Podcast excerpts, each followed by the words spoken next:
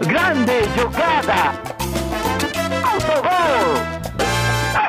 Olá, senhoras e senhores! Meu nome é Vitor Frescarelli, mas você pode me chamar de orelha. Esse aqui é o Autogol, o podcast que hoje vai entrar em assuntos políticos. É isso aí, porque tem política no futebol, tem política em tudo que você imagina. E hoje a gente vai falar um pouquinho de política aqui, porque a gente vai falar sobre futebol no meio de uma crise sanitária. Estou aqui É- com é os meus dois. Ah, Pode ir, não é? Eu ia apresentar Não, é- vocês mesmo, vai não, lá. eu ia fa- Já, eu- já toma aí. É, não, eu só, eu só falar que é bom alertar, porque a gente nunca falou de política nesse podcast, né? Então é bom alertado a galera que escuta, né? É a primeira vez que a gente vai falar de política aqui. É Mas acho que é a verdade. primeira vez, que- pra, pra ser justo, é a primeira vez que a gente começa falando de política, logo, no- logo no começo do programa, como tema principal. É, a gente Isso. sempre dá um jeito de enfiar no meio, igual a orelha com o jabá dele. Mas é, tendo o assunto principal do programa, acho que talvez seja uma situação inédita, e até que demorou, né? É verdade, porque, bom, tudo que tá acontecendo hoje, desde 2020, já não é novidade para todo mundo, mas a gente tá num momento inédito agora, uma vez que nós temos um estado que está proibindo a prática de coisas não necessárias para a boa convivência, é, pa- para a sobrevivência do povo, que é o futebol, e está proibido aqui no estado de São Paulo, e a Federação Paulista está procurando alternativas para manter o, o futebol rolando. Isso está acontecendo no Brasil todo, porque não é só em São Paulo que estamos eh, vendo o colapso aí da, eh, da rede de saúde do estado.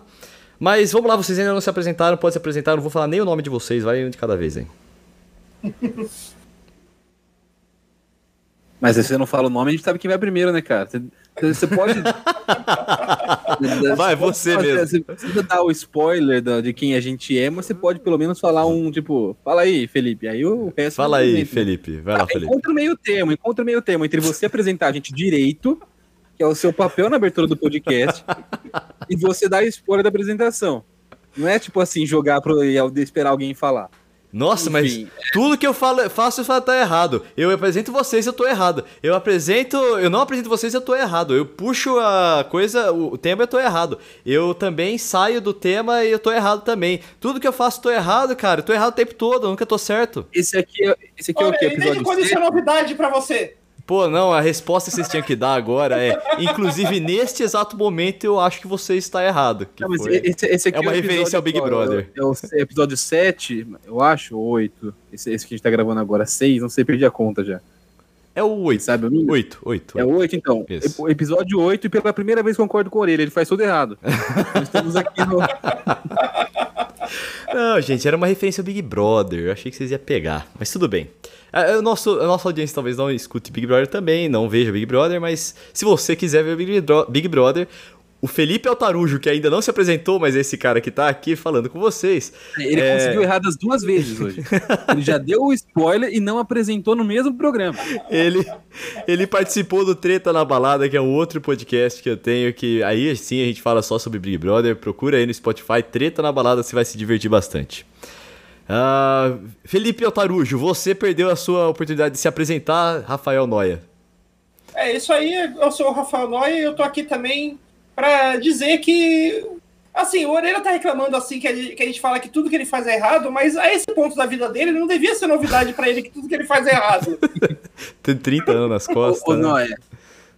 Fui convidado pelo Orelha para participar do Treta na Balada, né, com a Carol e com ele no meio de semana, falando sobre Big Brother, e pra variar, de novo, eram duas pessoas sensatas, no caso, eu e a Carol, dando do Orelha, falando borracha o programa inteiro. Ou seja, temos um padrão aqui, pelo menos. Não dá, não dá pra dizer que incoerente, não dá pra dizer que ele, ele é. Eu sou polêmico, eu sou a favor do entretenimento nos podcasts. E bom, é, você que está escutando a gente aqui no Autogol, por favor, não se esqueça de se inscrever, de seguir, de dar follow, é, se inscrever, não sei o que está escrito aí, mas clica nesse botão aí em destaque, que deve ser verde aí, se você está no Spotify, e fique por dentro de todos os episódios novos do Autogol, porque aqui a gente só fala coisa que você precisa saber, você fã de futebol. Bom, vamos lá então. Pandemia e futebol. O- a pandemia ela já parou o futebol bem no começo dela. E a gente teve aí o, o que a gente viu que foi uma, é, uma, uma um achatamento realmente da curva, mas é, um arrastamento também do calendário esportivo que fez a temporada 2020 acabar agora em 2021. Só que agora em 2021 enquanto a pandemia está num status pior do que quanto, quando o futebol parou pela primeira vez, pelo contrário, o futebol não para. O futebol continua. É, e estamos aí vendo, inclusive, uma federação estadual, que é a Federação Paulista, driblando os protocolos é, estabelecidos pelo governo estadual para manter o campeonato rolando. Eu acho isso um absurdo, cara. Eu acho que irreal. É lamentável. né? Acho que é o, o primeiro, talvez o resumo do podcast em relação a, a futebol, a pandemia, não deveria haver futebol na pandemia. Pô, futebol é maravilhoso, a gente é torcedor, a gente gosta, é, é bonito o jogo, é, mexe com as pessoas, com a paixão, com tudo mais, mas ele é secundário, né, em relação a algumas coisas que a gente fala algumas vezes. Futebol ele é muito mais que um, só um jogo, mas em alguns contextos a gente tem que lembrar que ele é só um jogo, né, e que talvez não seja é, uma prioridade tão importante para a população nesse momento, né, manter a bola rolando. Se tivessem essa mesma ênfase que os caras têm para fazer o continuar o Campeonato Paulista no meio da pandemia para cuidar de fato da, da situação, então a gente não estaria nesse, nesse, nesse cenário hoje. Vale lembrar que, na minha opinião, isso tudo foi muito mal conduzido desde o retorno do ano passado. Porque houve sim, naquela época, um achatamento da curva no Brasil, mas é, a gente quis voltar junto com as competições europeias, estavam voltando também. Sendo que o Brasil, como país, estava muito atrás na relação de, de, de lidar Controle, com a pandemia, né, no controle da pandemia, do que, do que estavam a Alemanha, que foi o primeiro país a voltar, se não me engano, a Inglaterra. Então, foi, é, foi- além de tudo, foi precipitada a volta já no ano passado. E como tudo aqui no Brasil foi feito muito mal feito durante essa pandemia.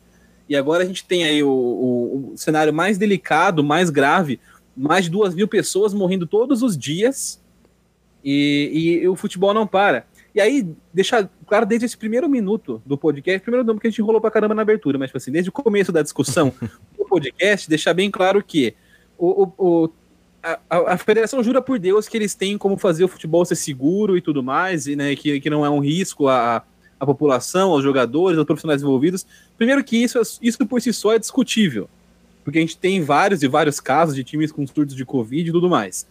Segundo, que mesmo que fosse perfeitamente seguro, qual é a mensagem que isso passa para um país onde morrem duas, duas mil pessoas por dia? Né? É, é- é um senso de normalidade, é tá ok. Porque você tá tendo futebol, mano, é, tá normal, tá ligado? não É, tem. não dá aquele impacto na rotina da pessoa, né? Eu vou confessar que, assim, como é, pessoa que quer se entreter durante o tempo que eu fico em casa, é legal ter o futebol. Porra, que bom que o futebol tá. Eu tenho jogo pra assistir.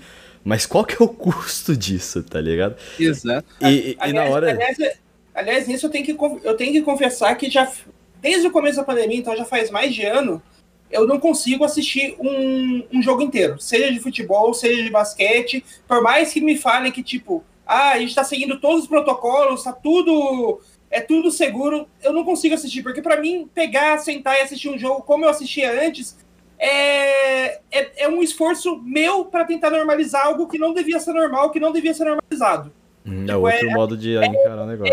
É, é, igno- é, tipo, por, é, eu sinto. Se eu, se eu sentar com uma cervejinha para ver o futebol, como eu costumava fazer antes e tal, é, eu sinto que eu tô, tipo, ah, eu tô deixando de. é, deixando de lado é, essas duas mil pessoas, mil, mil e quinhentas, mil pessoas que vem morrendo já durante um ano aqui, que a gente tá- tem, tem quase um ano esses números de, de, de cerca de mil pessoas morrendo por dia. É, de- deixando tipo de lado por causa de um a, um a, a minha, meio que a minha distração é mais importante do que essas pessoas então eu quero manter a minha distração Eu- É, eu- é exatamente esse o ponto. Esse é exatamente esse o ponto que, tipo, cara, de forma alguma minha distração é mais importante do que isso. E é por isso que eu concordo que o futebol tem que parar. O que eu tô dizendo é que, tipo, das coisas que eu procuro fazer pra passar o tempo enquanto eu tô em casa, o futebol é uma coisa que ajuda. Sabe? Tipo, é, pelo menos. Com certeza. Né, e, e acho, acho que é importante pontuar isso, porque realmente, né, para a população que está em casa, ter um entretenimento legal e tudo mais, mas a gente sabe que não é, não é essa preocupação, não é essa Sim, justificativa de quem está fazendo, né, de quem está lutando a todo custo para manter os jogos, é, é uma coisa puramente política e financeira. Não, pior, tem gente fazendo E- time e- viajar, velho. Viajar numa pandemia, tá ligado? Eu, teve um desabafo do Lisca é, esses dias aí, que ele falou assim, cara, a Copa do Brasil tá fazendo o time do Tocantins viajar para São Paulo, que numa pandemia, que, que absurdo é esse? E, e é muito real, cara. É uma coisa fora do, de qualquer compreensão lógica humana. É, realmente não dá para entender como que a CBF, como que as federações estaduais querem manter isso acontecendo. É, e, e aliás, com, com tudo isso com um certo fator mais absurdo ainda de que boa parte da galera que faz parte das comissões técnicas dos times de todo o país são pessoas que são consideradas como do grupo de risco.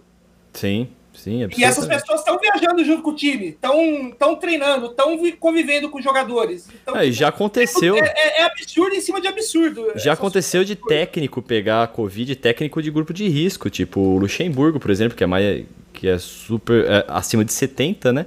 E ele pegou duas vezes numa das quais ele teve que ir para o hospital. O Cuca pegou também. Cuca pegou também.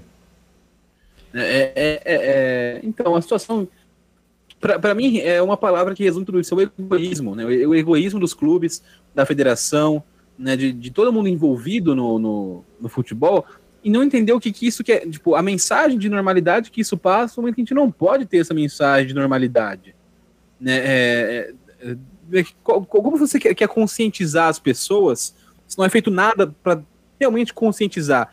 Então aí você vai e mete o pau em quem não tá com máscara, em quem sai de casa, em quem vai dar rolê e tudo mais, mas tipo, né, é, é uma transferência de responsabilidade muito grande, porque as autoridades e as, e as entidades que deveriam também trabalhar por essa, por essa, por essa conscientização não, não, não abrem mão de nada para contribuir é, e é construir incrível, isso. cara. É um egoísmo muito grande. Agora vai falar alguma coisa assim no sentido de, sei lá, calendário? Mano, a, acabou a temporada 2020 agora, nós estamos num outro ápice de pandemia. Velho, dá férias pra galera e começa outra que vai acabar, a temporada 21 que vai acabar em 22 de novo. E foda-se, não tem problema isso. Vai, quer voltar a ser como era? Volta aos pouquinhos. Não tem, não tem por que ficar apressando coisa, correndo coisa. Não sei. Aliás, a, a, de novo, porque o futebol se... tem que voltar não, de futebol até... tem que voltar a ser como era se a sociedade não volta, não, não é. vai voltar a ser como era tão rápido. Isso. Né? Tipo, todo, todo mundo tem que parar e, e, ter o tempo, mas o futebol, o lindão, não precisa, né, parar. Tem que jogar a qualquer é. custo. Fala, não, é, é, aliás, essa, essa coisa de começar o. de começar em 21 um, um campeonato para terminar em 22 é, a, é, é tipo a desculpa se precisava muito tempo para juntar o, o, calendário brasileiro com o europeu. Isso, exatamente.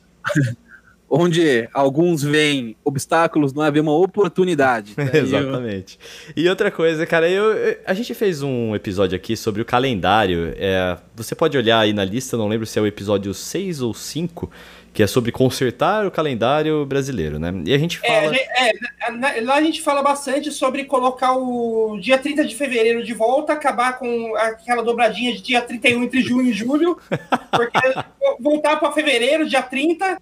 Para a gente consertar o, o, calendário brasileiro. A gente não e sobre fala exatamente senhoras de 60 anos que são fãs de calendário também, a gente falou. exatamente. Bom, é.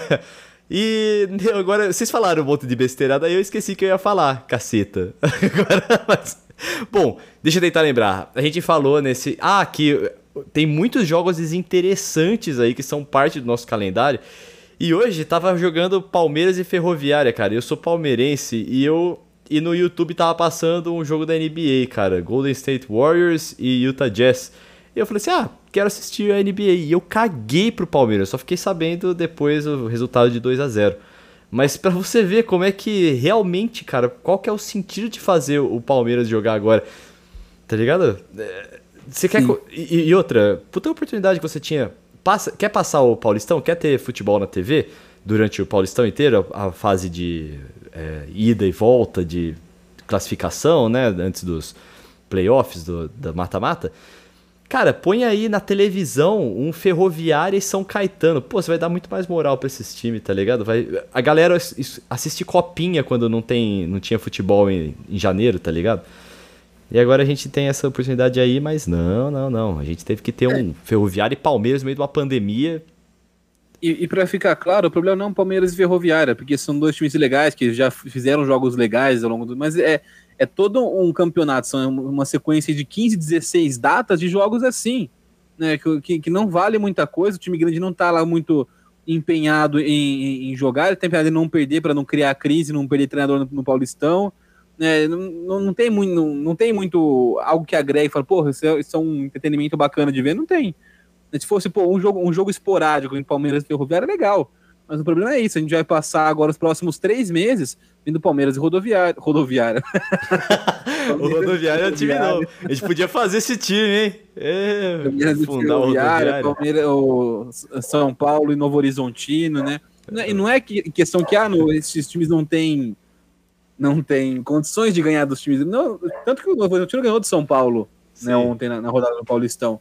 Mas é questão do realmente interesse da competição, interesse dos jogos, né? A gente falou, para ganhar ou para perder, muda pouca coisa realmente na, na repercussão, no interesse das pessoas. Né? Imagino, o, ainda no caso do torcedor do Palmeiras, mas qualquer um, né? Que veio de uma. Acabou de acabar o Brasileirão, pô. É, a gente não, não, teve um descanso. Quando, já, quando tem esse descanso, já é ruim, já não é tão interessante assim Paulistão. Você se interessa ali nas duas, três primeiras rodadas, depois vai abandonando, né? Volta só na, na, na reta final. E dessa vez ainda, pior é nem, nem as primeiras rodadas, porque você estava jogando contra uma, uma, decisão valendo vaga na Libertadores contra o Flamengo no Morumbi, o São Paulo, o Palmeiras jogando final de Copa do Brasil, jogando Mundial de de repente começa o Paulistão, tipo, coisa de na mesma semana, não, não, não faz sentido. Aí o Palmeiras e, com aí, metade do time fora também. Oi, como é que é? Qual Faz menos sentido ainda quando você tem uma pandemia rolando, né? No... Cara, e, essa, e esse negócio da FPF querer. Man... Uma vez que São Paulo entrou numa fase que estão dizendo que é a fase roxa, né? Que é pior do que fase vermelha. É, entrou em fase roxa e a FPF vai atrás de fazer jogo no Rio de Janeiro e outros estados, cara. É, é, é eu, eu não sei como, nem como comentar isso aí, cara. Não sei. Não, é, é o cúmulo da bizarrice, do absurdo, porque além de tudo, é, é que a gente está falando, é tudo para manter um negócio em andamento. Se fosse realmente para o interesse das pessoas, do, do espetáculo, do, do, do, do, qualidade do jogo, do campeonato, não estaria sendo feita essa palhaçada sendo feita agora. Mas é, é simplesmente para manter a bola rolando, o dinheiro entrando, as. as... Não, e eles vão indenizar os clubes, porque isso dá, isso dá gasto pro clube. A FPF vai cobrir o que o clube vai gastar para ficar viajando, para ficar hospedando o jogador fora. O que, que vai acontecer? Deveria, até porque a gente já falou na, no, episódio sobre o calendário que não existe função nenhuma das federações estaduais existirem. Se existe uma função, é agora. Né? Ah, o, o, campeonato não pode parar porque os times não vão fechar. No, o time não precisa da, da, de ter jogo para não fechar as portas. De uma federação que realmente faça o seu papel, faça o seu trabalho de, de ajudar né, na, a, a manter esses times. Ah, que o, o, um dos principais argumentos da federação é não, mas é porque tem todo um ecossistema de futebol que não pode parar agora da pandemia. Pô, tu tá lá para isso, cara. A, a, a, Federação Paulista só existe para ajudar os clubes em situações de emergência. Tipo, é, é, ela, ela deveria estar a serviço dos clubes, do, do interesse dos clubes, e não o contrário. Não os clubes sempre a serviço do interesse da Federação Paulista. Os clubes se fud... Porque, assim, eu acho, eu considero que essa decisão da FPF simplesmente fode todos os clubes. Fode, assim. É, e a gente tá falando de Paulistão A1. Vai lembrar que tem A2 e A3 uhum. rolando ao mesmo tempo. Vai fazer o quê? Eles jogam no meio da pandemia aqui na fase roxa mesmo, como se nada tivesse acontecendo? Ou vão, vão bancar também para ter um, um São Bernardo e Atibaia lá no, no Rio de Janeiro para eles jogarem, no Paraná? É o, a federação. Tem algum posicionamento sobre isso ou a gente não tem notícias? O, é, como foi, foi uma semana muito é, corridas e vindas, né? A gente teve umas três notícias de paralisação, depois umas três que não ia parar mais, e o Ministério Público primeiro não falando nada, depois falando que era para parar, a federação falando que, que, ia parar, depois que não ia parar, então né, acabou não, não, não tendo um, uma definição claríssima, tipo, ah, o que vai ser feito, como vai ser feito e quem vai bancar isso que vai ser feito. Então só meio que levando na gambiarra, mas a gente sabe na conta de quem que sempre sobra. Não é o São Paulo, não é o Palmeiras, não é o Corinthians, não é o Santos que vão ter prejuízo financeiro e estrutural com isso, vão ter prejuízo técnico, prejuízo de qualidade de jogo, prejuízo de, de, de integridade física de jogadores, tudo mais. Mas o, o prejuízo, de fato, financeiro e estrutural, a gente sabe para onde que vai. Não, é, inclusive a gente tem aí um exemplo de jogador de time grande, né, que em plena pandemia foi pego aqui em São Paulo, né? Ele é jogador de um, de um grande do Rio e foi pego aqui em São Paulo num cassino após denúncia do deputado Alexandre Frota, né? Que é o Gabigol aí. Gabigol está furando a pandemia aqui num cassino ilegal com mais de 200 pessoas dentro. Poxa, mas que surpreendente. Nunca esperaria do Gabigol uma postura Cara, dessas. A- a- a- então, essa história fica ainda mais deprimente por alguns motivos. Tem um motivo que poderia ser engraçado, que é que quando a polícia entrou lá pra acabar com a festa, o Gabigol se escondeu embaixo de uma mesa de pôquer pra não ser encontrado. Que situação. Eu ri. É. A segunda que eu acho que aí é só deprimente mesmo é que o Flamengo falou que o que ele faz no tempo livre dele é problema dele e não vai fazer nada sobre.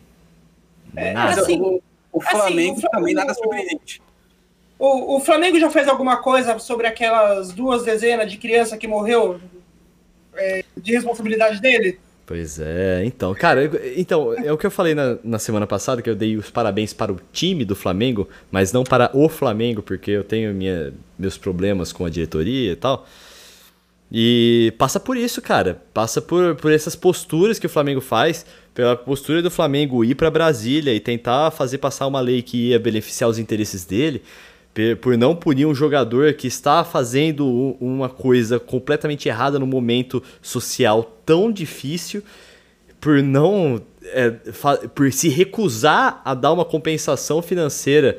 É, Claro, a, a vida dos moleques não volta, mas uma vez que a vida dos, dos moleques já foi, não dá uma, não admitir a culpa, não dar uma, ficar brigando na justiça pra não dar uma compensação financeira pras famílias dessas crianças que morreram, cara, é, é para mim é inacreditável, inacreditável. É, o, o Flamengo tem, pos- tem colecionado posturas lamentáveis fora de campo, né? Então não, não é surpreendente a postura do Gabigol, não surpreende também, infelizmente, a postura do Flamengo. né? E o, beleza, no- normalmente eu sou adepto desse discurso de que o cara na- do- existe muita muita perseguição com o jogador quando ele tá de folga, não tá trabalhando, tipo, se ele vai em festa, mas, mas pô, numa situação de pandemia, aí isso passa a ser um problema do clube, sim, né? E, e um problema de você tem que cobrar o jogador. Né, o, afinal, até porque se o futebol não vai parar, se vai continuar tendo jogo normalmente, como se nada estivesse rolando, o cara tá botando todo mundo desse ecossistema do Flamengo, adversários, companheiros, em risco. Cara, Não, é- e se é- o é- Flamengo não pode ir, É, né? hipocri- é hipocrisia, né? Tipo, é, se, digamos que o, o, o Gabigol, em vez de ser pego numa, é, numa festa, num cassino, com a- aglomerando sem máscara e tal, ele fosse pego dirigindo bêbado. O Flamengo também ia mandar um. Ah, o que ele faz na vida pessoal dele, é, ele faz o que. Ele faz o que quiser, a vida dele, o tempo de folga dele? Claro que não, porque. é, o- ah, provavelmente não, porque o, o, é- a ideia de tipo dirigir bêbado e tal é mais aceita como tipo o atleta que é um que é faz parte do Aquele negócio não é- raiz, né? Aquele ra raiz e Nutella, você tá falando? é não não é o atleta faz não tem nada a ver com isso é Ah, o tá. atleta que é o atleta que faz parte é, da fortuna do, do clube né ele é um em inglês um asset do clube ele faz ele ele, ele é uma É o jogador mais dirige- caro do elenco. né? E ele, e ele dirigir bêbado, ele tá se colocando em risco, colocando outras pessoas em risco e diminuindo a o, dinheiro, o valor dele, o que diminui o dinheiro do clube. É, por que, que esse tipo de coisa é, é, é, aceit- é- é inaceitável quando um jogador está dirigindo bêbado ou é, como, como a gente já teve é, casos no passado, ser pego com travestis é algo que o clube, que o clube considera como inaceitável, mas você tá sem, sem máscara numa festa de aglomeração, numa aglomeração num, num período de ápice de uma pandemia que tá matando Isso que é a festa. O, o cassino é ilegal também, viu? É, Tem isso aí, sim. né? Não, é A- só, só o fato, só o fato de estar jogando já, já poderia já é legal em si aqui no Brasil, né? Porque teoricamente jogo, jogos de azar não são permitidos aqui, por mais que a gente vê, vê uma banquinha do bicho em qualquer esquina. Mas, Né? Tipo, por que que, por que, que é, algum, algumas coisas que não são tão, que é, de certa forma não são tão, tão é, graves, é, são menos aceitas do que algo extremamente grave, porque o Gabigol, com essa atitude dele, ele tá colocando ele, como eu, vocês já falaram, ele É tá por colocando ele em risco. o- Ele tá colocando todos os, os outros, os outros jogadores em Isso. risco, ele tá colocando toda a comissão técnica em risco. É por isso que eu digo que eu não. Talvez se o Flamengo não quiser punir, pô, que a CBF, que as federações punam ele. Mas o, pra, aí só um, um parênteses, eu acho que eu vou discordar um pouco do Noia né, em, em relação ao. ao- ao- porque para mim não é uma questão do que o cara faz determina a gravidade ou, a- ou como a gente avalia isso, não. É quem é o jogador e o momento que ele tá vivendo no clube. Então, por exemplo, se o Gustavo Henrique fizesse o que o Gabigol fez, teria, teria tido alguma, alguma atitude do Flamengo em relação a ele. Como é o Gabigol, que é o craque do time, terminou a temporada jogando muito, é um, um- jogador muito valioso pro, pro Flamengo, ídolo e tudo mais, vão passar o pano. Não, a é- torcida tá passando pano, velho. Quando, É quando, quando, quando, por exemplo, o Edmundo é, é, acon- acontece acidente, é, o cara, o cara ser visto como jogador problema, ele, ele tem também essa, essa mística, tipo assim, quando o cara é bom, ah, é um cara problema, mas ele resolve, não sei o que. Que a gente tava falando, inclusive, no, no- do, de, de Renato Gaúcho, de Thiago Neves, de, de, outros programas, né? O, é, esses caras que são que meio que tem uma carta branca para fazer o que quiser, porque eles são um problema mesmo, né? Então fazer o quê? Né, o, o- o- então, o, o Gabigol, por ser quem ele é hoje no futebol brasileiro, talvez o, principal jogador do futebol brasileiro em questão, tipo assim, de, de resultados, de desempenho e resultados, né? Ele, ele foi o, o craque do Flamengo, artilheiro do Flamengo, em um time que ganhou aí seis, sete títulos em duas temporadas. Então, é, ele, ele tem uma representatividade muito grande, que tal, faz muito tempo que a gente não tem um cara no, no futebol brasileiro que é tão vencedor quanto está sendo o Gabigol nesse momento. Então, isso também pesa um pouco na análise. Né? Se fosse um outro cara, um cara que a torcida não gosta do Flamengo, não ia, não ia ter tanto Ah, receio. Aí você tá falando o que acontece, não o que deveria acontecer. Né? E, infelizmente, não interessa. Eu, eu vi a torcida do Flamengo no Twitter lá passando um panaço pro. pro- É, Claro que então. não todos. Teve gente falando assim, não, vai se fuder, ot- otário, não sei o quê. Mas, mano, a torcida, eu, eu- fiquei pasmo de ver torcedor, assim, realmente tentando defender, falando assim, ah, se você não saiu, se você saiu de casa em algum momento durante a pandemia, você não, não pode falar nada sobre o Gabigol. Né, E, e te- tem uma questão também, né, que eu acho para trazer pro futebol de São Paulo, né, que, que tá mais próximo da nossa realidade, a gente vive, vira e mexe, por exemplo, vendo São Paulo, com o Palmeiras, o, o cara que saiu, nem, nem, nem quando tá em pandemia, às vezes, às vezes não tava nem em pandemia, mas tipo assim, o cara tava numa festa, o cara tava numa, então, já é massacrado. Então vai muito de acordo com o momento do time, com é, o- é o famoso time na situação e os caras jantando. É. É, é, é um clássico exemplo. Pra, pra mim tem muito a ver com quem é, como está o clube, como está o jogador naquele momento. No caso do Flamengo, o Flamengo jogando bem, sendo campeão, ganhando títulos, vencendo com o Gabigol como principal jogador, dificilmente os caras vão fazer alguma coisa. Tipo, histórico, o brasileiro mostra que não é, não é feito nada nesse tipo de situação. É o cara é, colocando a vida dele em risco ou não, a vida dos outros em risco ou não. Em compensação, se o Arboleda vai lá e bota uma camisa no Palmeiras, nas férias dele, lá no Equador, que ele Uhum. tá pagando uma aposta pro brother dele, aí, porra, aí cai o mundo, o cara não pode mais jogar, tem que tem canto da torcida patético pedindo pro cara ir embora. Não dá para as federações punirem o Gabigol por isso? Deveria, mas é o, ao, ao mesmo tempo, como que quem que é a federação pra punir um cara? Sendo que, tipo, assim, ima- imagina o precedente que ia abrir, primeiro pra pra você punir todo mundo, que a Sim. gente falou.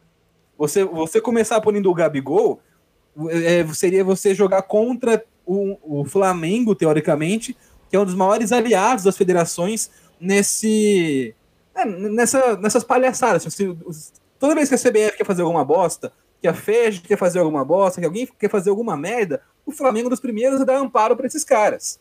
O Flamengo é dos primeiros a, a- a ir lá e endossar essa atitude vergonhosa de qualquer.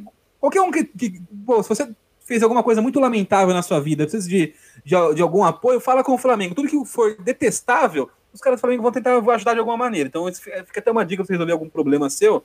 Fala assim, pô, sem querer acabei ah, atropelando uma criança. O fa- fala com o Flamengo que eles com certeza vão né, dar um jeito de, de ficar do seu lado também na situação. Então a federação não poderia também se, se envolver, porque eles têm o teto de vidro né, na- na- nesse caso. Sim. E, e não só isso, é o, a- além de não poder punir especificamente o Flamengo e o Gabigol, Né? Como, quem, quem que é a federação que está fazendo de tudo para ter jogo nessa situação, né, jurando por Deus que é seguro para punir alguém não, Nessa e sabe o que, que uma coisa que é, é, absolutamente lamentável e quando aconteceu, quando eu recebi a notícia hoje sobre o Gabigol, uma das coisas que passou pela minha cabeça foi eles o erro para ele com certeza foi ter sido pego. Entendeu? É, mas sempre. sempre.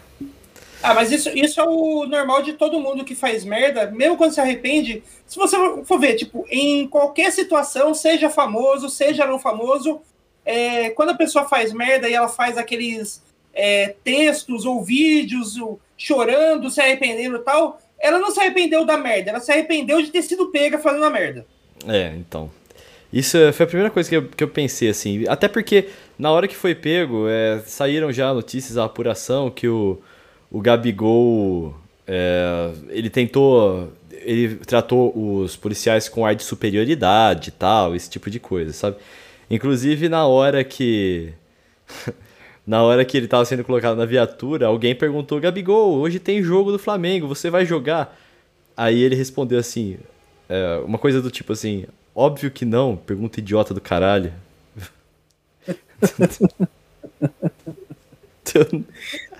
não é, não é para amadores, né? Não é para amadores. Ai, cara, mas. Assim, apesar, apesar, que não, não posso discordar dele, que perguntar se você vai jogar no jogo no, na, na, hora que você está sendo enfiado num camburão é realmente uma pergunta idiota. não posso discordar dele. É, então, então tem... vai, vai, vai, Antônio. Apenas uma informação, então, já que a gente comentou né, em relação ao posicionamento, os jogos amanhã, segunda-feira, 15 de março, quando vocês ouvirem o podcast, já vai ter rolado essa reunião. Mas vai rolar uma reunião né, do, do governo de São Paulo, com a federação, com os clubes, para definir como vai ficar o calendário. A federação jura por Deus que vai fazer o que precisar para que seja cumprido o calendário, o campeonato acabe no, quando foi previsto.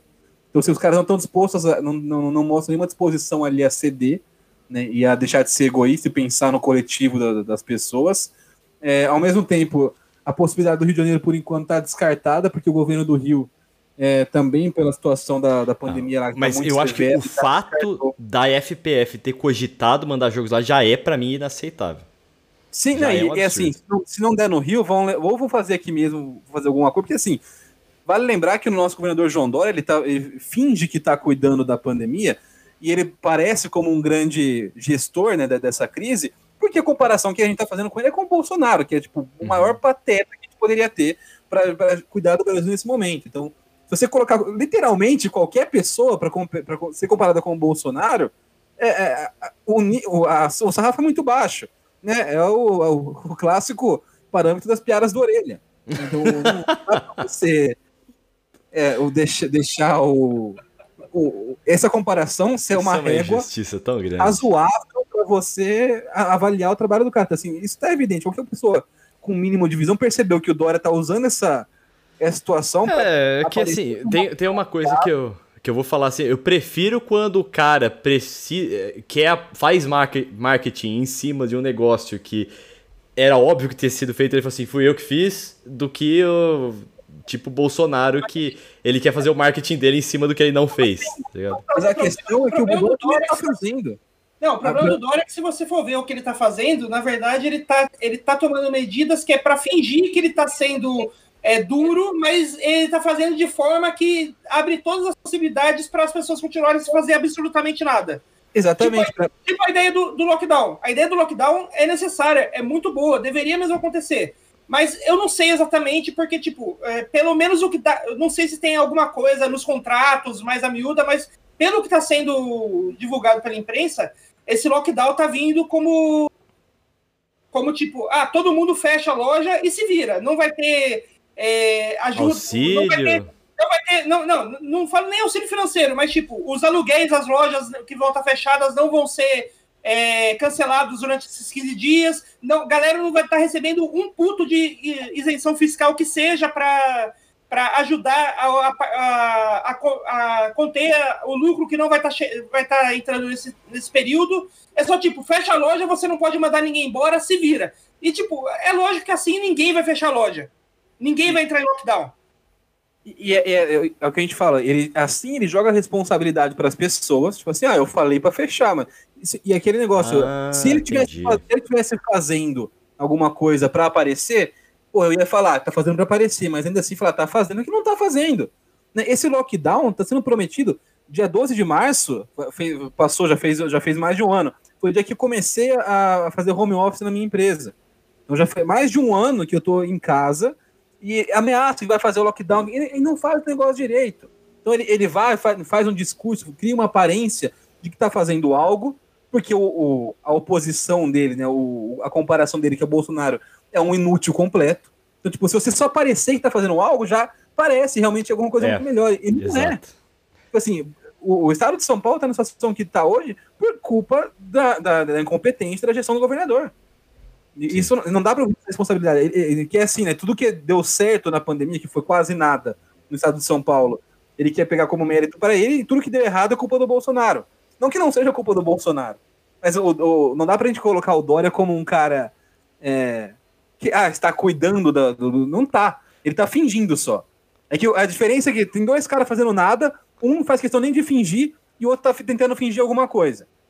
Acho que Sim. esse é o ponto. E viu, tem uma outra coisa que sobre o, o estado que a gente tá agora, eu queria chamar a atenção. só- Sabe aquela, aquela, aquela festa de fim de ano que teve em São Miguel do Gostoso, que viralizou a imagem da galera toda sem máscara lá e tudo mais? Vocês lembram disso? Sim. Então, é, para você ter uma ideia do impacto desse tipo de festa que ocorreu no, no fim de ano, eu conheço, eu sei que de, da minha cidade lá, de Lençóis Paulista, foi um grupo de 20 pessoas para lá, nessa festa, São Miguel do Gostoso. 20 pessoas. Chuta quantas voltaram com Covid? Tenta adivinhar. Dizer que mais Às 20. Às 20. Quase, não é? Foram 19. 19 voltaram com Covid. Então, você, você acha que aquilo lá. Aquilo É, lá de- foi uma bomba 19, biológica, 19. mano. É, 19 voltaram com Covid e a vigésima tava naquele período que não é pego no teste. Possível, possível. Então, cara, é.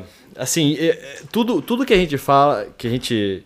Pra onde a gente olha nesse momento, a gente vê demonstrações de. desumanidade, de. Não é nem incompetência, às vezes é só. Co- Como que eu posso dizer? Me ajudem com a palavra aqui. Má vontade? Não sei. É, mas é o que eu falei no começo Foda. também, que é, é o seguinte, eu acho que é, é uma questão também da mensagem que a gente está passando. Sim, A gente sim, exige muito acho. que as pessoas tenham essa consciência, mas não é feito nada por ninguém que tenha algum poder de fato de mudança, de ter consciência. Sabe o que, sabe que me lembra? Aquelas histórias de quando, há um tempo atrás, quando o São Paulo estava sem água, né, no, acho que 2014, então Sim. a- as pessoas têm que. É, tinha, aparecia dicas na, na- na- televisão, nos programas da- da- da- das emissoras todas, da Globo, da Record, da SBT, é, propagandas do governo também fora dos programas, falando, não, é, lava a mão com menos água, fecha a torneira quando não tiver quando tiver esfregando a louça na hora de lavar a louça. Sendo que não são as pessoas, é, e não sou eu lavando a minha louça, ou todo mundo lavando a sua louça, que é o grande responsável pelo consumo de água no estado de São Paulo.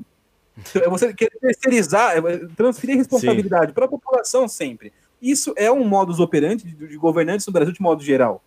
Né? É, esse- O- esse- em São esse é- Paulo, historicamente. Esse é um problema do, do, do, do tal neoliberalismo, que ele, ele individualiza é, todas as responsabilidades em pessoas para tirar a responsabilidade daqueles que normalmente realmente têm a responsabilidade, que são É. as grandes corporações, Acho os que grandes o- é o fazendeiros. contrário. É o, o a- é, ao invés a quando é lucro no liberalismo é uma pessoa que se sobressai. Sim. Quando é prejuízo, o prejuízo é do povo.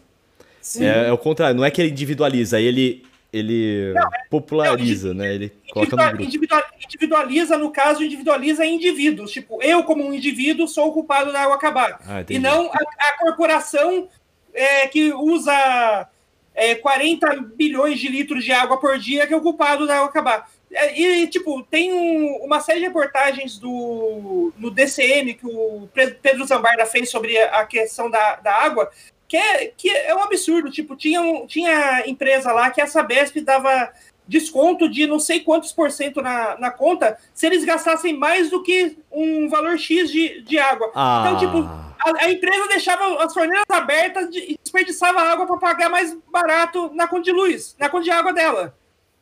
Então, tipo, é um absurdo isso. E, e essa é a mesma lógica de agora, né? Então você vê, é, cobra-se que a pessoa, que o cara não vai na praia, que o cara não vai para não vai para casa dos parentes dele no final do ano, o cara não vai pra... realmente não tem que ir. Não, Que, não que- é, pessoas. exatamente, que cobra-se que é- não vá é. pro escritório trabalhar, que fique em casa, fique em home office. Exatamente, Mas aí exatamente. a galera tá treinando, tem psicólogo, tem é, cabeleireiro nos clubes, tem tudo. Os clubes têm que rodar, o futebol não para, tá ligado? Tipo. Sim. que- Né, e- e é o que a gente tá falando, né? Tipo, o. é, Beleza, tipo, não é pra sair, não é pra fazer esse tipo de coisa, mas aí eu, eu não consigo, por exemplo, do alto do meu privilégio, julgar uma pessoa que vai tirar um final de semana ir descer pra praia e ficar na, na praia na pandemia, porque assim, eu, tô- eu trabalho, é o que eu falei, faz um ano, no dia 12 de março, antes de decretar ainda o estado de pandemia, eu já tava em home office. E aí eu pude manter o meu emprego tranquilo, viver a minha vida tranquilo, tipo assim, tira, lógico que é- um pé no saco a pandemia, sem poder sair e tudo mais, mas em momento minha sobrevivência esteve ameaçada por conta da pandemia. Então eu não, não- eu não me julgo no direito de, no alto do meu privilégio, pegar um cara que tá, mesmo com pandemia, tem que pegar um ônibus de uma hora e meia todos os dias para trabalhar, trabalhar com as pessoas o dia inteiro, ficar o dia inteiro fora na rua, voltar para casa de novo, isso todos os dias, e aí depois na hora de ir pra praia, na hora de, passar o fim de ano com a família, ele não pode. Assim, tu- tudo pro patrão sempre pode. É, o que o uma das coisas que a fala assim, ó. Ah, tipo, ah, você acha que isso aqui, que essa, essa praia lotada é um absurdo, mas e esse metrô lotado? A pessoa que tá na praia não é a pessoa que tá no metrô. Não era, velho. A pessoa que tá na praia é, uma, é essa galera que a gente falou que, pô, conseguiu ficar privilegiada e escolheu ir pra praia. Porque o fudido, o cara que tem que se fuder todo dia lá, é, pegando metrô em pandemia e tudo mais, essa pessoa não consegue tirar esse proveito que quem foi pra São Miguel do Gostoso, você acha que é essa pessoa que pega metrô todo dia? Não, quem Não foi é, pra São. Miguel do Gostoso é o patrão que obriga a galera a pegar metrô todo dia. Exato. Ou, ou uma galera com cargo alto. Assim, eu agora tô falando do, do grupo que eu conheço. É uma galera que poderia escolher ficar em casa, que não, não pega metrô todo dia, que não vai trabalhar todo dia. Simplesmente isso. E. Pode falar. É, Senão eu vou começar a fazer discurso anticapitalista aqui. Só para concluir eh, esse raciocínio, É, não, não roube o meu papel de fazer discurso anticapitalista, tá? esse, é, esse é o papel como, como três bons socialistas, a gente consegue dividir aqui. Mas é. Para concluir o raciocínio, né, por, que a gente começou a falar sobre é, incentivo, sobre, sobre a mensagem que isso passa, sobre por que, que a gente achar que também o João Dória tá, ele finge que tá fazendo, mas não tá fazendo, é isso. Ele chega lá e fala assim: ninguém mais pode sair, tem que usar a máscara. Mas na hora de realmente punir as empresas que forçam o empregado aí, não tem nada, não, não existe fiscalização. É tipo assim, ele, ele, é óbvio que ele, ele pega alguns para exemplo, mas você percebe que nunca são os grandes empresários da Faria Lima, que, que aparece lá a polícia fechando porta. É sempre o dono de um botequinho ali na, na, na- num bairro um pouco mais afastado, uma região mais de interior da cidade mesmo. Né? É, é, são sempre o, o cara que tem uma, um- um- uma lojinha pequena, alguma coisa, né, no, em, em Pirituba, e não sei aonde. É, então, tipo, é, cria-se, né? pa- ah, Não, ele, ele, para- ele criou, conseguiu criar uma imagem de que ele está fazendo alguma coisa porque o, a comparação é realmente nula, sendo que não tá.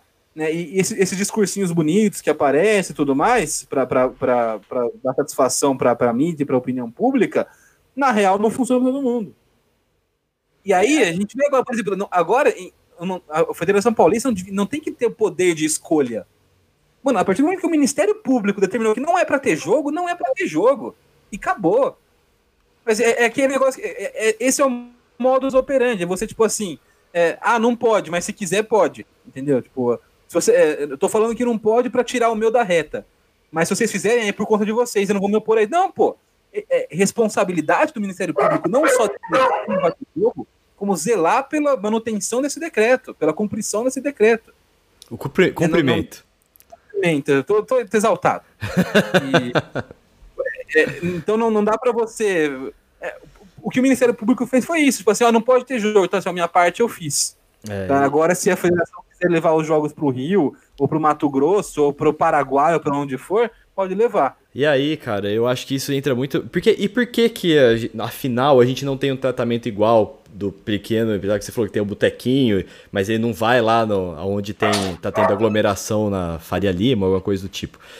É porque, cara, no fim das contas, essa. essa é, agora eu vou começar. Gente, eu não resisti. Eu vou ter que fazer um discursinho anticapitalista aqui, rapidão. É, essa é a, é a lógica toda do liberalismo. É por, isso, que- é por isso que liberalismo, por exemplo, gera violência. Quando você tem é, uma política que ah, é benéfica para quem está ganhando dinheiro, para que você é, faz quem está ganhando dinheiro, que você fica refém do mercado, porque se quem está ganhando dinheiro não, que quem tem dinheiro não está ganhando dinheiro, é, já você já tá em crise? Se o Itaú perde 2 milhões, é uma crise desgraçada. Cara, quem que é o Itaú, velho? Itaú perder 2 milhões não é praticamente nada, tá ligado? É- e aí a gente já fala que o capitalismo tá em crise. E aí nessa lógica liberal, cara, o que acontece? É, ah, beleza, é liberado, a gente o, o governo não intervém em nada na, na economia, nas empresas, no, no acúmulo de nada. O que, que vai acontecer? Ah, vai crescer o bolo, a galera fala. Cresce o bolo para depois dividir. O bolo cresce, é, só que quem, só que ao invés da pessoa pegar esse bolo e começar a dividir é, pedaços justos para as outras pessoas, ele continua dando um pedacinho. Beleza, ele tá, ele tá com- com- contratando mais gente. Todas essas pessoas ganhando muito pouco, talvez um salário mínimo, é, uma, uma fatia tão pequena, e o resto todo o cara usa para acumular. E acumula, acumula, acumula. O que acontece? Esse cara fica muito mais rico.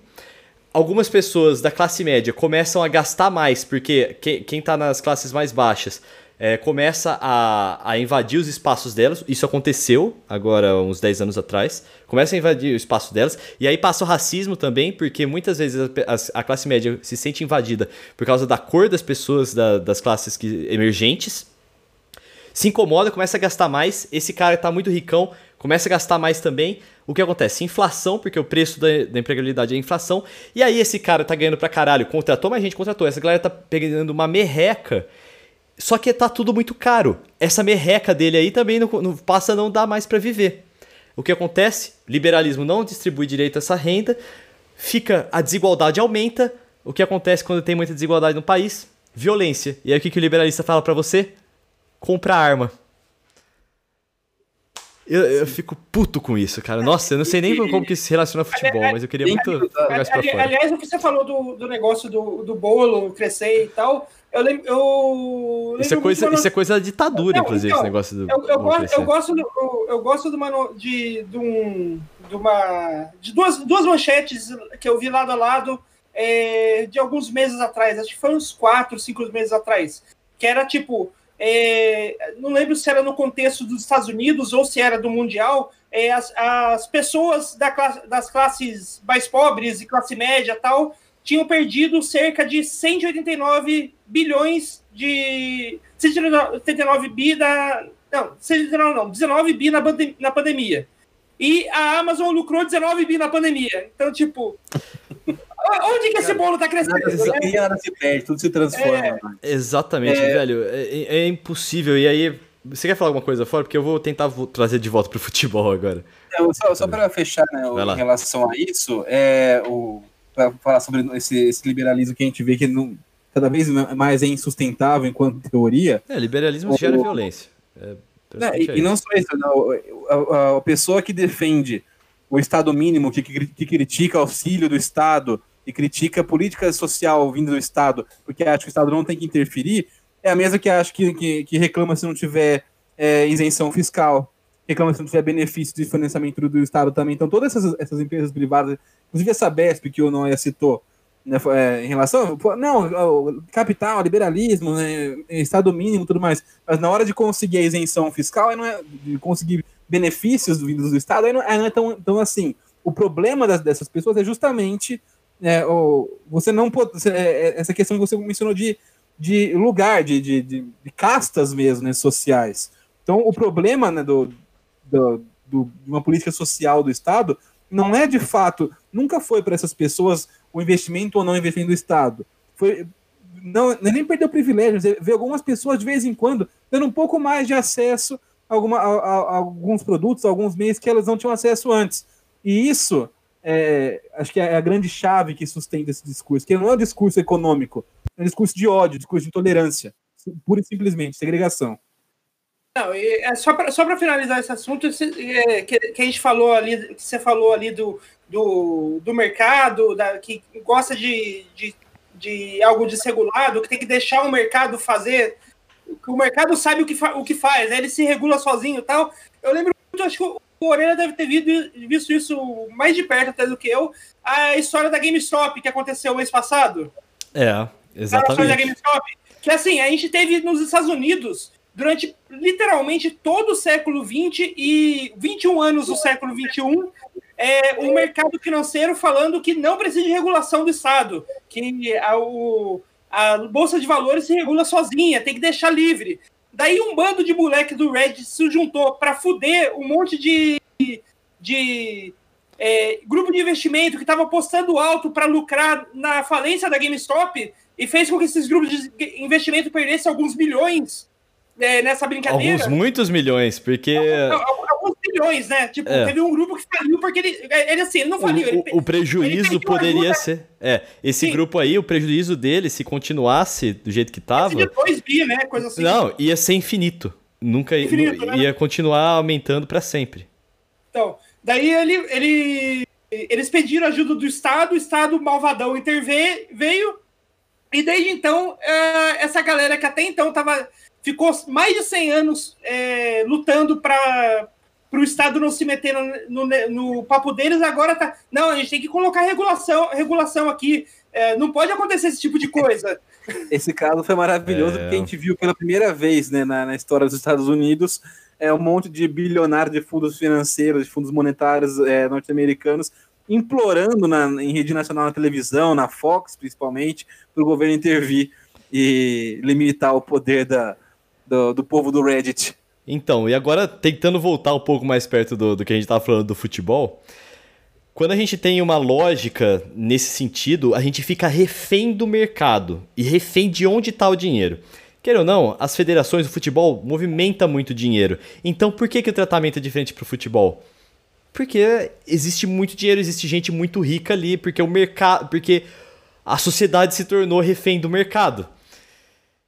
E aí a gente tem essas, esses absurdos que a gente assiste praticamente impotentes. Impotentes, cara. É, e no final das contas, o que a gente estava falando, para quem vai sobrar a conta? Ah. O, o, prejuízo maior vai ser de quem? O prejuízo maior é de quem, de quem o pai morreu hoje. Hoje de manhã por causa de Covid, tá ligado? Não, então, é, falando do futebol, né, é, além dessa questão que é, tipo, deveria já ser. Tá claro todo mundo, mas infelizmente não tá. Né, tipo, no, no, futebol, né, falando em prejuízo financeiro, em, em ser refém do mercado, não é o São Paulo, não é o Palmeiras, não é o Corinthians, não é o Santos, não é a Federação Paulista que vão fechar as portas por conta dessa decisão estúpida e egoísta da, de, de, manter os jogos dessa maneira, fazer, fazer tudo de qualquer jeito. Porque basicamente o que a federação faz é o que a gente está falando que, o, que o, o, o governo do estado faz, é você fingir que faz alguma coisa e aí jogar a responsa para os caras, para a população, né? Para camadas mais baixas. Então, tipo assim, ah, eu, eu vou, vou levar o jogo para o Rio de Janeiro. Para vocês não para ser. Mas assim, você que se vira para jogar. Eu vou, eu vou, eu vou mudar, eu vou, o campeonato vai continuar. Tipo assim, a, a, federação realmente vai ajudar esses clubes? Não vai. vai no máximo, aquela, aquela, mesadinha, tipo, que a, gente, que a gente sabe que não dá para nada, para falar que ajudou. E a gente vai ter uma noção maior do, do impacto de tudo isso daqui a alguns anos.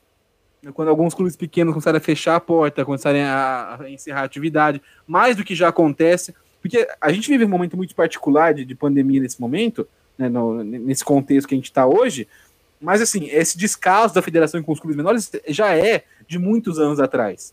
É, é o que a gente falou naque, naquela questão do, do, calendário. A gente tem cada vez mais times importantes, tradicionais e com história, com estrutura, com torcida no interior de São Paulo, fechando as portas, ou praticamente isso, né? Porque você é, disputar a quarta divisão sem perspectiva de acesso é, é, algo bem próximo de você fechar. Você tá ali só, tipo, ok, tô ali, virei, um, virei mais Sim. um desses. A gente tem, é, durante muitos anos, o, o, São José, em situação parecida, o Noroeste, é, no, em, em, Bauru, a gente que fez o Nesp em Bauru, né, conhece um pouco esse caso, a gente chegou, o time tava na primeira divisão, saiu, tava na quarta. Né? E, em questão, tipo assim, em uma graduação minha, na, na cidade de Bauru, o Noroeste foi da Série A1 para a Série B. Foram quatro divisões de, de- de- diferença entre em uma questão de quatro anos de, gra- de É, e aí eu convido aí quem tá escutando a gente a escutar o episódio que a gente fala sobre calendário, acho que é o episódio 6. É, tá escrito lá, Consertando o Calendário Brasileiro. E tem umas. no- tem, eu vi inclusive o comentário do Henrique Malavasi, que sempre acompanha a gente aqui. Um abraço, Henrique, falando que baita pauta. Obrigado, Henrique. É, galera, vamos falar nossas mídias sociais então, para quem quiser, pra, pra- para o- quem não é praticamente, acho que todos os liberais já pararam de escutar a gente agora, então agora só tem os, os comunistas aqui sobreviveu. escutando a gente. Quem sobreviveu pode seguir o Felipe Altarujo aonde, Altarujo? No Twitter, é, acho que é onde eu estou mais ativo. No meu Instagram é só foto da Matilda, minha vira-lata caramelo, praticamente. Né? E, então no, Twitter, arroba Felipe Altarujo. Ah, como se soletra tá escrito aí do lado, né? Não vou ficar Embaixo. soletrando. Embaixo. do lado, embaixo de pé. É, várias plataformas né, da Aurélia. Sim, tem, Mas tem então- várias, é. É, então, a gente tá. Tem até galera colocando a gente aí no, em várias, né? em Eu agradeço diferentes. muito, viu? Eu, eu não lembro, mas é Castbox, umas coisas do tipo assim que eu nunca tinha ouvido, mas a galera adicionou a gente lá, muito obrigado. Ah, Noia, fala aí suas mídias sociais. É, as minhas, minhas mídias sociais também, eu tô no Twitter e no Instagram é o mesmo nome, é Rafa Onoia. No Twitter você vai me ver xingando o capitalismo e no Instagram você vai me ver postando foto de lanche de cachorro. Então, é, é, Cara, falando sabe, eu, eu queria. Posso fazer. Ah, deixa eu- pra não esquecer que no último episódio eu esqueci. Meu Twitter e meu Instagram são Vitão Frasca, Vitão sem o tio no ar. É, o- sobre as. Eu queria fazer um comentário aqui sobre as fotos de comida do Noia. Tudo é muito exagerado, tudo parece muito gorduroso, mas você tem uma vontade de comer, cara. Eu te dou os parabéns, assim. É, é tipo. é- Como tudo muito gorduroso, esses dias mesmo eu postei uma foto de salada. Não, mas é, as, as fotos da comida do Noé é tudo um monte de coisa junto, assim, tá ligado? É, taca linguiça, taca purê, taca, taca, taca tudo. E taca tudo junto e tira uma foto do prato, tá ligado? É, é maravilhoso. É, Mas não, não é aqui fotinho São gourmet. Paulo é isso, cara. Aqui É. eu, eu mudei pra, eu mudei pra São Paulo. Aqui eles têm umas coisas, tipo assim, umas regras sem fundamento, né? Tipo, é, se você pede um. Tem, tem alguns pratos aqui não vem, por exemplo, com feijão. Em, em qualquer cidade interior do interior paulista que se preze, qualquer prato de algum restaurante, prato não vir com feijão é um crime. Cara, o feijão ele, ele faz parte. Então, aqui, Sim, nem que venha numa cumbuquinha junto do lado ali, eu acho que é necessário É, feijão. no, no- assim, né? é no mínimo, né? Porque Aqui, aqui em São Paulo você pede, por exemplo, é um, sei lá, um parmegiana no, em algum restaurantezinho. Normalmente não tem feijão. Então, eu, eu entendo, cara, porque eu acho que quando tem molho de tomate envolvido no rolê ali, tacar feijão é meio estranho. É, de- é desculpa pra não colocar o feijão. Lá, lá Estrogonofe Claro, com feijão, por exemplo, você é a favor? Eu. Lógico. Mano, eu sou, eu sou do estranho, interior hein? de São Paulo, pô. A gente, pô, bota também sou, porra. Mas você é um traidor, então. Porque eu- se, bota- se deixar lá em Rio Claro, você bota feijão em tudo, cara. Cara, eu gosto muito de comer. Eu sei, não é, mais, não é muito uma coisa do da nossa região, é mais do Nordeste, até onde eu sei. Mas feijão sem arroz com farinha, com farofa. Nossa, é bom pra caralho, velho. Ah, um tudo, tudo de feijão, é uma coisa bem É. comum em Minas. tutu ou, ou tropeiro, né? Uma galera também. É é uma base É, de tro- tropeiro. É, é, o, tro- o tropeiro é, é mais do que só o feijão e a farofa. Sim. Tem um monte de carne misturada, né? Exato, mas a base é o feijão com farofa e é muito bom, velho. É, não se esqueça também de, de seguir aqui o Autogol, clicar no follow, no seguir, no inscrever-se, não sei como é que tá escrito aí. Agradeço, você pode participar aqui com a gente mandando um e-mail para podcastautogol.gmail.com Vamos para os nossos destaques? Vamos, passo semanas pensando. Eu tenho meus destaques aqui planejados na minha listinha de até seis, sete programas pra frente. Então é. não, é, não tem problema pra mim é dar destaque aqui. Você quer começar então, Altaruja? Você go- gostaria de... Eu gostaria de, de, né, fazer um destaque, já emendando no nosso programete do meio da semana, aquele mais curto, que eu já dei uma.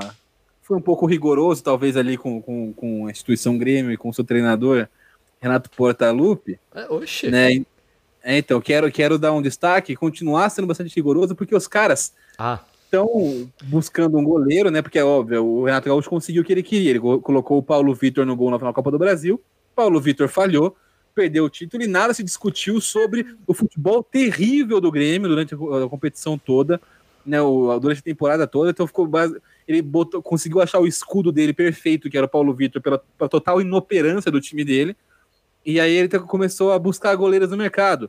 Entre os é, goleiros que, são, que são um alvo do interesse do Grêmio, está o goleiro agressor Jean, do Atlético Goianiense, que pertence ao São Paulo, está emprestado ao Atlético Goianiense, acho que acabou o contrato de empréstimo dele, agora está encostado no São Paulo de novo. Vale lembrar sempre o Jean, goleiro agressor, ele deu oito socos no rosto da esposa dele nos Estados Unidos. É, em, Foi preso. Foi preso, Foi preso lá. É, e, e, assim, é, a gente vê muita gente sempre falando, ah, o, a, isso acaba com a, com a carreira do cara, não, não, não sei o quê, né? Isso, tanto não acaba que não faz nem dois anos, né? Faz, não faz nem um ano e meio ainda. Que o cara deu oito socos no rosto. Isso é sempre bom ressaltar, o cara deu oito socos no rosto da esposa. No, e nem um ano e meio depois, tem time do tamanho do Grêmio interessado em, em contratar o jogador. E, e, aí você vai entrar na notícia, você vê lá, tipo, você, se você tem estômago, eu recomendo que, que você veja para você ter uma noção do, do, do como fundo é o problema. Ah, você, a, a, foto da moça, não né? Faça isso. Nossa, não, não, não, isso. Procura no Globo Esporte, na página do São Paulo, do Grêmio, a notícia sobre o Jean e vai nos comentários. Todo mundo defendendo o cara. Tipo, ah, eu, é, eu sei que é um, é um jogador problema, mas tá na hora de. Não é, não é que ele é um jogador problema, cara. Ele é um agressor, ele é um criminoso. Tipo, isso não é. Parece que a gente tá falando de um cara que falta no treino. Pelo contrário, né? O, o cara faltar no treino não parece que não tem tanto problema assim. O cara tirar uma foto com a camisa do Palmeiras não tá, tá de boa. Né? Mas assim, o, é, os caras minimizam e, e, e, e passam um pano e, relativizam um negócio desse com facilidade que, cara, eu juro por Deus, é, é agoniante. Aliás, eu, eu, eu, fico me perguntando, quantas dessas pessoas que, que, que minimizam o, o, que ele fez e tal, é daquelas que, que saem por aí batendo a mão no peito e gritando, eu não tenho bandido de estimação. Pois é. Pois é. Você entra nos comentários da notícia do, do Giano na página do São Paulo no Globo Esporte, você tem ali pessoal falando é, tinha que ter uma oportunidade, ele errou. Ah, eu vejo. O cara não errou. O é dia que, que o, o Jean jogou bem contra o São Paulo, tinha um monte de São Paulino falando que o São Paulo fez, fez uma injustiça com ele, cara. É, é Sim, incrível. Para começar aqui, falando de futebol, não deveria nem falar de futebol desse cidadão, porque não, não, não vem ao caso falando de futebol, ele aparece mais do que realmente deveria aparecer, porque ele bate pênalti, faz gol de pênalti. E ele, ele joga, em, ele foi bem no Bahia, foi bem no Atlético Goianiense, né, pegando bastante bolas, naquele esquema de jogando em um time pequeno, da, da parte de baixo do tabela do Brasileirão. Um time que sofre bastante finalização no gol. É, é, quem, quem, um caso parecido com esse foi o do Muralha. Não sei se você lembra quando o Muralha jogava no. Acho que no Figueirense. Tem esse efeito, tipo assim, o cara aparece pegando um monte de chute de fora, espalmando um monte de bola na real é porque vai um monte de bola pro gol dele. É, o Aranha e... na Ponte Preta também era a mesma coisa, que fez. Que, que, que se destacou, foi até pro Santos depois, mas não é porque ele era um goleiro fora de série, é que ele tinha muita bola que vinha pro gol dele e ele pegava bastante. E assim, o cara podia ser o, o, o Buffon, o cara podia ser o Neuer, podia ser, não o Neuer, o Neuer, podia ser quem, quem fosse. Manuel não Neuer. Não dá pra trazer um cara com, essas, com, com, com essa situação né, no, pro, pro seu time. Não dá para um cara Sim. desse jogar bola e, e, viver a vida normalmente como, como se não tivesse rolado. E, não é, tipo, você vê os comentários, não, ele errou e pagou, pagou, pagou como pelo erro? O cara agrediu a esposa na frente dos filhos, numa viagem, e, e, e tá jogando bola como se não tivesse rolado. Como, onde que ele pagou pelo erro? Pagar pelo erro é o quê? É não jogar no São Paulo? É ser banco do voo? É ser emprestado? Isso, isso não é pagar pelo erro. O cara tem que ser preso. Então, é, e, e, tem que parar de separar essa, esse tipo de discussão do futebol. O podcast que a gente fez hoje, todo, além, é, né, acho, que, acho que serve, deixa bem claro esse posicionamento nosso em relação a isso. Não, não dá para você separar a questão social, questão, é, questão da vida das pessoas do, do, futebol. Até porque esse futebol é mais que um jogo, justamente por, por poder fazer parte da vida das pessoas de um aspecto além do campo. Poxa, permita-me já emendar meu destaque então, porque ele toca nesse, nesse ponto. É, o meu destaque é o documentário na Netflix sobre o Pelé. É muito interessante, muito legal, eu recomendo que, que assistam. E o Pelé, ele mostra como o futebol, às vezes, ele é usado para, como realmente o ópio do povo, sabe? É, só que ao mesmo tempo que o futebol, que o, tentam afastar o, o futebol da política. A política se apodera do futebol, a política usa o futebol, né? Como, por exemplo, o Médici, que foi dos ditadores do Brasil, talvez o pior, né? Que foi o da época do AI-5, também usava o futebol e aparecia no Maracanã é, toda semana assistindo futebol com seu radinho de pilha, porque ele era um cara do povo, para tentar fazer simpatia, né? O... Lembra muito o Bolsonaro com suas camisas de time de futebol Exato. nas suas lives. Não, ele aparecendo nos jogos.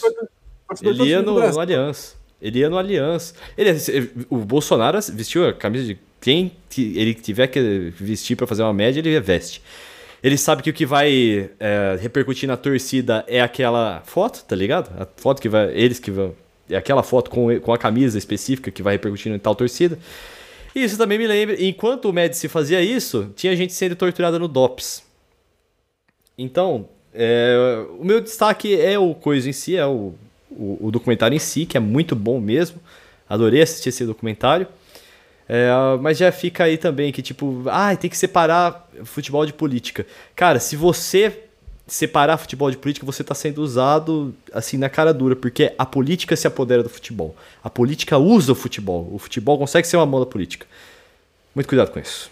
É, aliás, tem, tem uma, um, uma, uma crítica sobre esse, esse documentário do Pelé, feita por um, por um jornalista barra poeta, o Muso Kongwa, é, ele faz parte do site The Ringer, ele participa do podcast Estádio, Estádio e tal, e ele tem uma frase que eu, da crítica dele que eu acho que é perfeita, que é sobre esse caso, que é tipo, a gente, que é, ele fala que é, a gente não pode julgar o Pelé por não ter falado contra o, o por não ter falado contra o elevado a voz quando ele estava no, no, no auge da sua carreira porque, ao contrário de outros, de outros atletas que fizeram isso numa democracia, ele estava no meio de uma ditadura e se ele levasse a voz ali, ele podia morrer. Ele, tá, ele corria Sim. risco de vida em levar a voz naquele momento.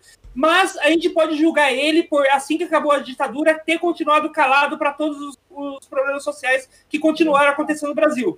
Então, tipo, isso eu acho, isso eu acho bem interessante. Tipo, é, o fato do, do Pelé ter sido usado pelo Médici eu não julgo ele tão forte assim, porque ele, ele realmente corria risco de vida, assim como muita gente correu risco de vida naquela época. De, de elevar a voz, e muita gente teve que fugir do Brasil por causa disso, né? Mas eu posso julgar, mas eu, eu me decepciono com ele, não por ele não ter elevado a voz naquele momento, mas por depois que aquele momento passou, ele ter continuado caladinho sobre todas as outras incríveis injustiça, injustiças e e, e, momentos, momentos racistas que aconteceu no futebol e que perguntavam para e que iam a, os jornalistas iam ativamente perguntar o que ele achava e ele simplesmente desconversava e não comentava sobre o assunto. Então, tipo, Sim. eu acho que é, acho que é duas coisas que a gente pode separar. O, o é, a, a, conduta do Pelé fora, fora do, do campo é decepcionante, mas não exatamente por aquilo que ele fez ou não fez durante o auge da carreira dele, que era um momento muito complicado, né? Inclusive, parte da mitologia Maradona tem muito a ver com os posicionamentos políticos do Maradona. Ah, é... o, o, o, Sócrates, é, Sócrates, o nome que o Sócrates fez aqui no futebol brasileiro está muito mais ligado, é, pelo menos hoje, o, a, digamos, o, o modo como a gente lembra o Sócrates hoje está muito mais ligado aos posicionamentos políticos dele do que exatamente uh, o que ele fazia em campo, né? E acho que todo grande, grande futebolista que talvez. É, e olha que o Sócrates vi... jogou muito, muito, muito, Sim. muito, muito.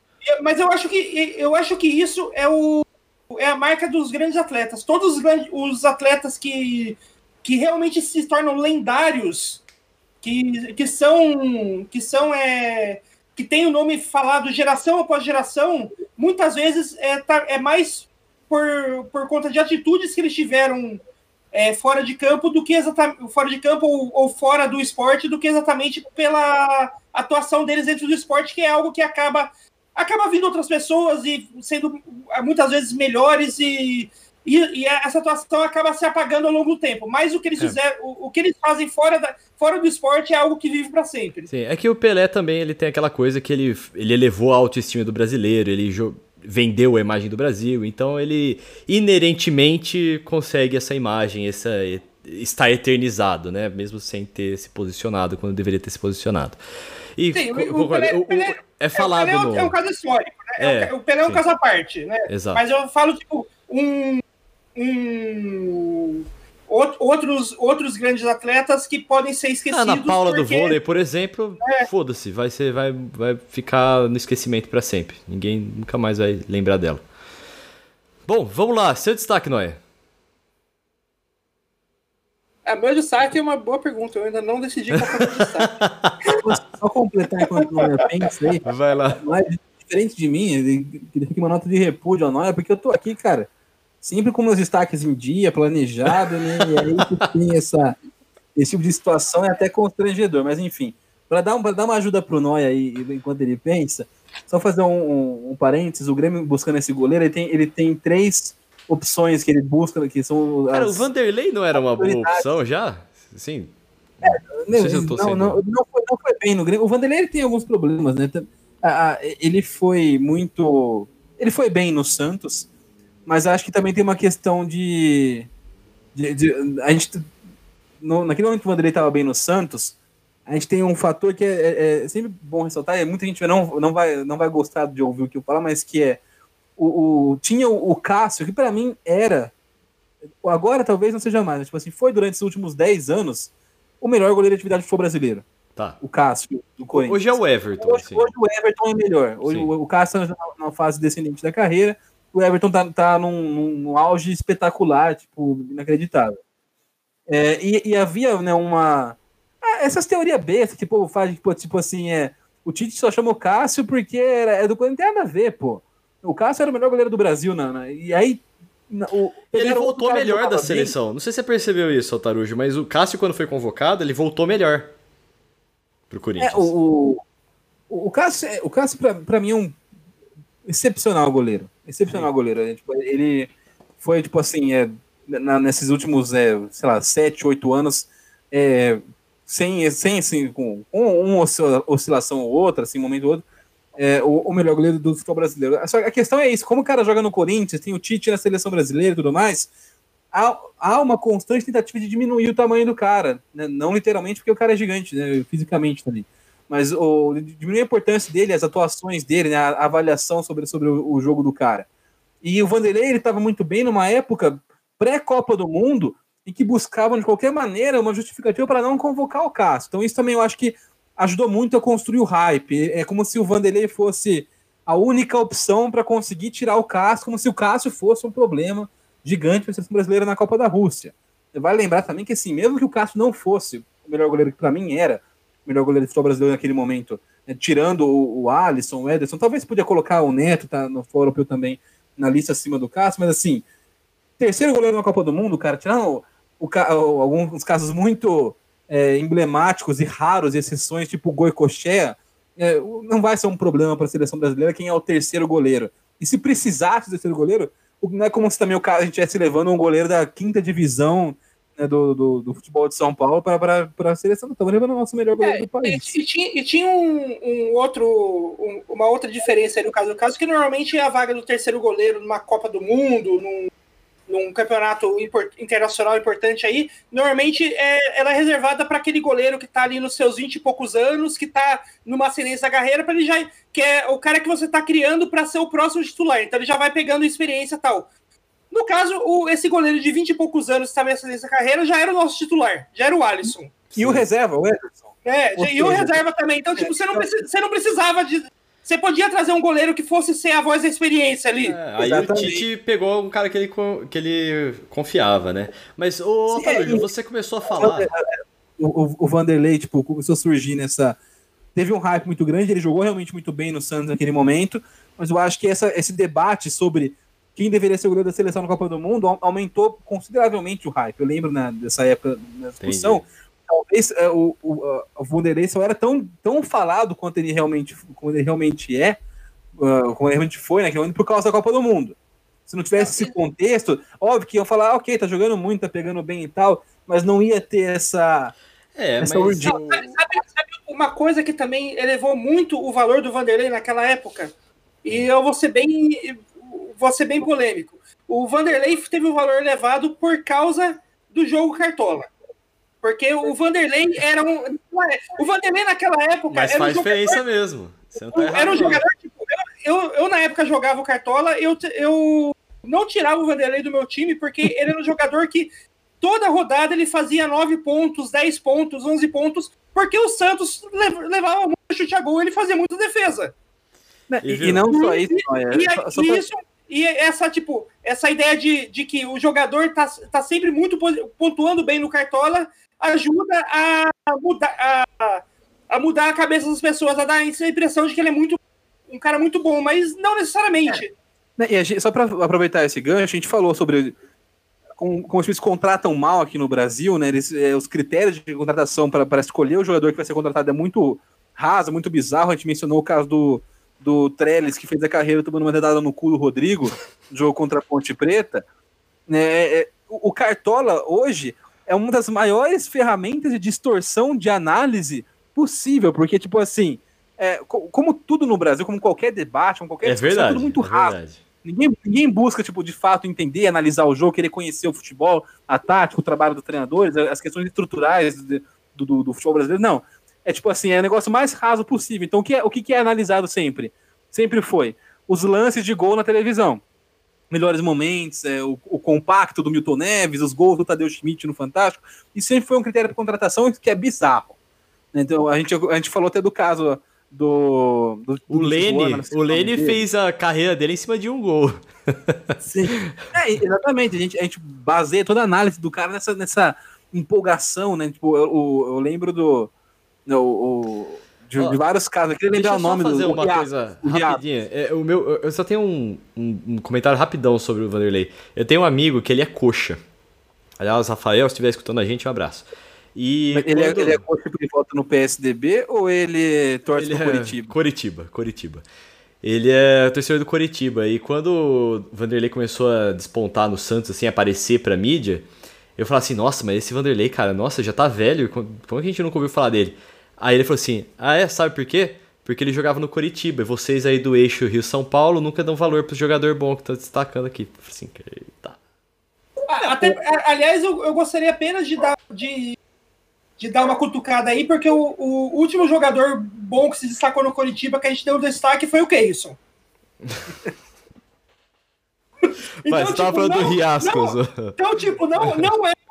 Assim, não é uma boa. Um bom histórico. Não tem um bom histórico. o Não, mas, Riascos, ó, é, o- em relação a, a- a isso, também tem muito isso, né? A gente não, não valoriza os caras, né? Não, não, não, não garimpa o cara no mercado. Então, não tô falando que o Vanderlei não é um, ele é um ótimo goleiro mesmo. Mas, tipo assim, ele, ele poderia ter passado mais tempo no, no grande, nos grandes centros do futebol brasileiro, só que ninguém olha para os centros alternativos para buscar esses caras, ninguém comenta, ninguém contrata. Um cara que nunca teve oportunidade num time grande, para mim, é um excepcional goleiro, é o Wilson, que tá no Curitiba agora também, mas ele jogou no Figueirense, Sim, jogou no Vitória. Uhum. Ele, se- ele sempre teve né, nesses times da primeira divisão brasileira, mas nunca uma oportunidade num time grande. Hoje agora já não está em também em final de carreira e tudo mais, não, não, não vai conseguir esse espaço agora muito dificilmente. Mas enfim, pra- pra- voltando tudo que a gente estava falando, né, falou do Vanderlei, dessa, toda essa digressão, o Grêmio busca pro, pro, pro gol, além do Jean agressor, o Rossi do Boca Juniors, que também é agressor, e a terceira opção é o Ivan, da Ponte Preta, que é muito bom, tem muito potencial, mas as informações são de que o Ivan não vai jogar no, no time do Brasil, além da Ponte Preta, ele vai direto para a Europa. Né? A- a- até, Fala-se até o interesse do Barcelona em pegar o Ivan. O Ivan é fera, cara. Eu vi um jogo do- da Ponte Preta e o Ivan realmente pega muito, cara. Ele é mu- muito bom goleiro, tipo, é- e, e é um cara que, é, salvo... Né, Assim, eu vi um jogo da Ponte Preta e nesse jogo ele jogou muito. Eu não Ele sei. Na seleção brasileira né, de, de base no ano Ah, passado tá. também. É um cara muito bom. E, ele, e é, um- é o que eu falei, deve ser um cara que não vai passar pelos por, por nenhum dos chamados grandes aqui do Brasil, deve ir direto da ponte para o futebol europeu. Viu? Vocês lembram que vocês falaram no último episódio que eu coloco o Palmeiras no meio de tudo? Então, o Everton tava no Atlético Paranaense e o Palmeiras foi lá e garimpou ele. Beijos, Palmeiras contratando certinho. É, garimpando não, né? O Palmeiras depois convocou e o cara pegou pênalti na final da Olimpíada é fácil. É verdade, tem Palmeiras- isso. É esse, né? Palmeiras garimpou depois que o cara já era na seleção brasileira. Nossa, que garimpo!